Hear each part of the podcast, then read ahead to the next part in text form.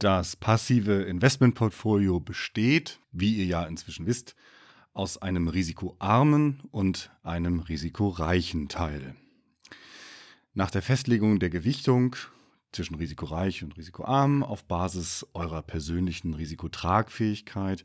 Und nachdem ich jetzt auf dem Podcast und in meinem Buch Altersvorsorge mit ETFs habe ich es auch gemacht, schon einiges erzählt habe über die Überlegenheit des passiven Investierens, soll es jetzt mal darum gehen, wie man konkret die Produkte für den risikoreichen und den risikoarmen Teil auswählt. Und in dieser Folge geht es um den risikoarmen Teil, den, naja, langweiligen Teil.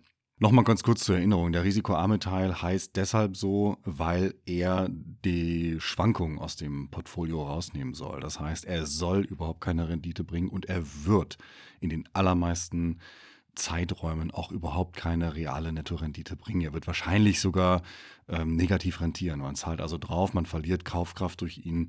Das ist aber nicht weiter schlimm, denn ähm, Renditen sind Risikokompensation und je, je risikoärmer ich investiere, desto weniger Rendite darf ich erwarten. Also es geht wirklich nur darum, dass wir den Risikoanteil so hoch bestimmen, auf Basis der Risikotragfähigkeit, dass wir mit dem Portfolio langfristig glücklich sind, dass wir langfristig durchhalten, dass wir nicht in Panik geraten, dass unsere Liquiditätsbedarfe nicht sabotiert werden. Das ist der, das einzige Ziel. Wer hier im risikoarmen Teil anfängt, jetzt dann doch wieder die Rendite zu optimieren, der ähm, hat zwei Probleme. Erstens, er holt sich in der Regel Risiken rein, die er ja eben gerade hier nicht will. Und zum anderen hat er das Problem, dass er viel zu viel Aufwand betreibt angesichts der meistens mickrigen Rendite, die man hier vielleicht dann doch noch irgendwo weit hinterm Komma, wenn man ganz viel Zeit investiert, bekommen kann. Also risikoarmer Teil, jetzt geht's los. Was macht man damit? Wo packt man den risikoarmen Teil hin? Ganz einfach. Erste Möglichkeit, Tagesgeld. Also auf einem Tagesgeldkonto ist der risikoarme Teil gut aufgehoben, wenn, wenn, wenn, wenn dieses Tagesgeldkonto in der eigenen Heimatwährung bei einem Institut eröffnet wird, das der Einlagensicherung eines Staates unterliegt, dem von mindestens zwei Ratingagenturen Top-Bonität bescheinigt wurde. Natürlich soll man auch auf dem Tagesgeld nur äh, eine Summe lagern bis maximal zur Höhe dieser Einlagensicherung. Deutschland, da haben wir Glück, ist derzeit ein solcher Staat. Vorsichtige Anleger setzen die Vermögensgrenze pro Bankinstitut sogar noch tiefer an, um auch bei einer Absenkung nicht negativ betroffen zu sein. Also eine Absenkung dieser Einlagensicherung. Die steht nicht in Aussicht, keine Ahnung, ja, aber wenn man ganz besonders vorsichtig sein will, dann könnte man das machen. Ein ETF braucht man also eigentlich für den risikoarmen Teil nicht. Diese Einlagensicherung, die ist in Deutschland aktuell bei 100.000 Euro, regulär, bei Sonderereignissen sogar bis zu einer halben Million äh, temporär. Man muss allerdings dazu sagen, das, es kann sein, ich bin, also ich bin kein Anwalt und ich bin auch natürlich wie immer kein Anlageberater. Also alles, was ich hier sage, ist jetzt keine Empfehlung für irgendwas. Ihr müsst selber wissen, seid selbstverantwortlich dafür, was ihr tut. Es gibt diese Idee, dass man, wenn man mehr als 100.000 Euro absichern möchte, dass man einfach sagt, na, ich packe auf das eine Konto bei dem Einbankinstitut 90.000 oder eben 100.000 Euro und auf das andere, bei einem ganz anderen Bankinstitut, packe ich dann eben den Rest oder packe ich nochmal 100.000 und das Spielchen könnte man unendlich weitermachen. Es scheint so zu sein, habe ich jetzt gehört, dass das zwar dem Wortlaut des Gesetzes nach so ist, dass es aber nicht der Intention des Gesetzgebers entsprechen könnte.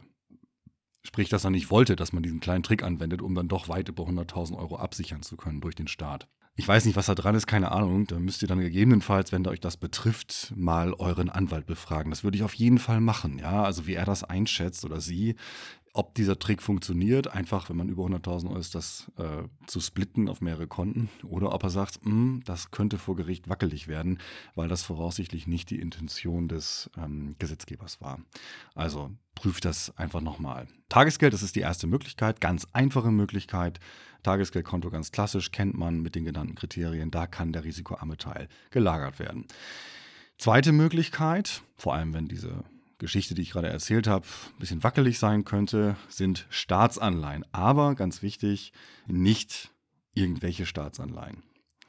Wenn also euer risikoarmer Part die Einlagensicherung so deutlich überschreitet, dass nicht einmal die Aufteilung auf mehrere verschiedene Bankinstitute praktikabel ist oder vielleicht auch juristisch sogar möglich ist, dann heißt die Lösung Staatsanleihen mit maximal drei Jahren Restlaufzeit, sehr hoher Bonität in eurer Heimatwährung idealerweise sogar von unterschiedlichen Emittenten, also von unterschiedlichen Staaten. Und vorzugsweise sollte das Ganze dann als ETF stattfinden. Es gibt ja auch Anleihen-ETF, nicht nur Aktien-ETFs. Warum als ETF? Das minimiert den operativen Aufwand. Der ETF-Anbieter sorgt dafür, dass jederzeit die entsprechenden, oft ja auch sehr hochpreisigen und daher schlechter austarierbaren Anleihen gekauft werden und das Gesamtportfolio stimmt dass also immer da so eine maximale Restlaufzeit zum Beispiel von drei Jahren drin ist. Die, ne, logischerweise verändert sich das und da müsstet ihr euch schon sehr, sehr intensiv drum kümmern, wenn ihr das mit echt, also selber mit Anleihen machen wollen würdet. Das heißt, es ist wesentlich bequemer, so ein ETF zu kaufen, auch wenn es wehtut, für so, ein, äh, für so ein Produkt wie Anleihen dann ähm, diese ETF-Gebühr zu bezahlen. Die Anleihen-ETFs sind aber auch noch ein bisschen günstiger, noch ein bisschen günstiger als die Aktien-ETFs. Das heißt, ich halte das hier für gut investiertes Geld. Wie gesagt, meine Meinung, das ist keine Anlageberatung. In der Finanzwissenschaft geht man davon aus, dass diese Lösung entgegen den Intuitionen der meisten Privatanleger genauso sicher oder bei besonders kurzer Restlaufzeit der Anleihen von unter eineinhalb Jahren noch sicherer ist als ein Bankguthaben innerhalb der gesetzlichen Einlagensicherung, das ein Staat mit Top-Bonität garantiert. Also man glaubt, man geht in der Wissenschaft davon aus, dass diese Lösung, die ich gerade vorgeschlagen habe, in den Staatsanleihen sicherer ist als ein Bankguthaben. Das dürfte auch gegen die Intuition der allermeisten stehen. Sicherer als ein Bankguthaben außerhalb der gesetzlichen Einlagensicherung ist es sowieso. Das ist also ganz klar. Ne? Wer außerhalb der Einlagensicherung, also über, sagen wir mal, 100.000 Euro auf einem Konto hat, äh, der geht ein definitiv hohes Emittentenrisiko ein. Eine Bank kann mal pleite gehen und das sollte man eigentlich nicht machen. Dort hat Geld über 100.000 Euro nichts zu suchen, außer vielleicht ein paar wenige Wochen und dann sollte man es entsprechend umschichten, sodass es sicher ist länger als ein paar Wochen genau oder vielleicht auch ein paar Monate ähm, haben eben diese Beträge da nichts zu suchen und äh, eben entweder auf mehrere Banken verteilen, wenn das juristisch möglich ist, oder eben in Staatsanleihen umgeschichtet werden, wie ich es jetzt gerade dargestellt habe. Dabei kommt das wirklich auf jede einzelne der genannten Eigenschaften an. Ja, Staatsanleihen eines Landes mit Top-Bonität in eurer Heimatwährung, die aber länger als drei Jahre laufen, sind definitiv nicht risikoarm. Staatsanleihen, die nicht in eurer Heimatwährung denominiert sind, sagt man, beinhalten ein erhebliches Wechselkursrisiko. Staatsanleihen von Ländern mit mittlerer oder sogar niedriger Bonität sind selbstverständlich spekulativ, auch wenn sie da tolle Zinsversprechungen haben. Sie sind spekulativ. Sie haben ja überhaupt nur die Zinsversprechung, weil sie so spekulativ sind, weil sie so risikoreich sind. Es besteht nämlich einfach ein höheres Ausfallrisiko. Ja, und eine Unternehmensanleihe ist niemals niemals, niemals, niemals so sicher wie eine Anleihe des Staates, in dem das betreffende Vergleichsunternehmen seinen Hauptsitz hat. Und erst recht nicht ist äh, eine Unternehmensanleihe so sicher wie die von Staaten mit Top-Bonität. Staaten sind in sich immer besser diversifiziert, ähm, egal wie toll das Unternehmen ist, wie groß es ist, wie begeistert ihr vielleicht auch davon seid. Eine Unternehmensanleihe kann einzeln so nie so sicher sein wie eine Staatsanleihe. Ich finde ETFs auf folgende Indizes für den risikoarmen Part interessant. So, jetzt nenne ich gleich Indizes-Namen und ihr wisst es vielleicht schon, wenn ihr euch ein bisschen beschäftigt habt mit dem Thema. Indizes tragen äh, schrecklich technische Titel. Das heißt, ihr müsst dann vielleicht, wenn ihr, wenn ihr euch das als Inspiration nehmen wollt, wenn ihr euch mal angucken wollt, was gibt es da, müsst ihr das, den Part nochmal zurückspulen. Also, ich fange mit dem ersten an. Das ist der FTSE, FTSE also Euro MTS, Euro MTS meinetwegen, Highest Rated Macro Weighted Governance Bond 1 bis 3. Das kann man fast ein bisschen rappen, ja.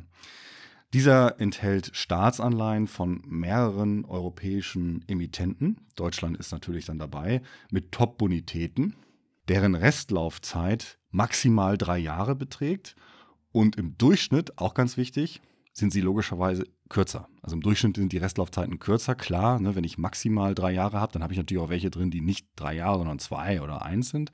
Und ähm, entsprechend ergibt sich eine, eine, deutlich kürzere Restlaufzeit. Ich habe mal vor, vor, einiger Zeit geguckt, was so die äh, durchschnittliche tatsächliche Restlaufzeit ist. Da stand das, glaube ich, so bei zwei Jahren oder knapp über zwei Jahren. Das fand ich ganz attraktiv. Der hat auch wenig Schwankungen. Mich reizt daran vor allem auch noch die Diversifikation. Also das heißt mehrere Emittenten, die in diesem Kontext zwar weniger wichtig ist als bei Aktien, aber die eben dennoch gute Effekte hat.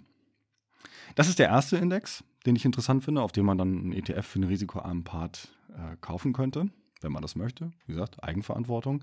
Es gibt noch einen zweiten und der, der heißt, ich buchstabiere es mal so aus, damit, damit man es gut nachvollziehen kann. EB.rex schreibt sich R-E-X-X, Government Germany 0 bis 1.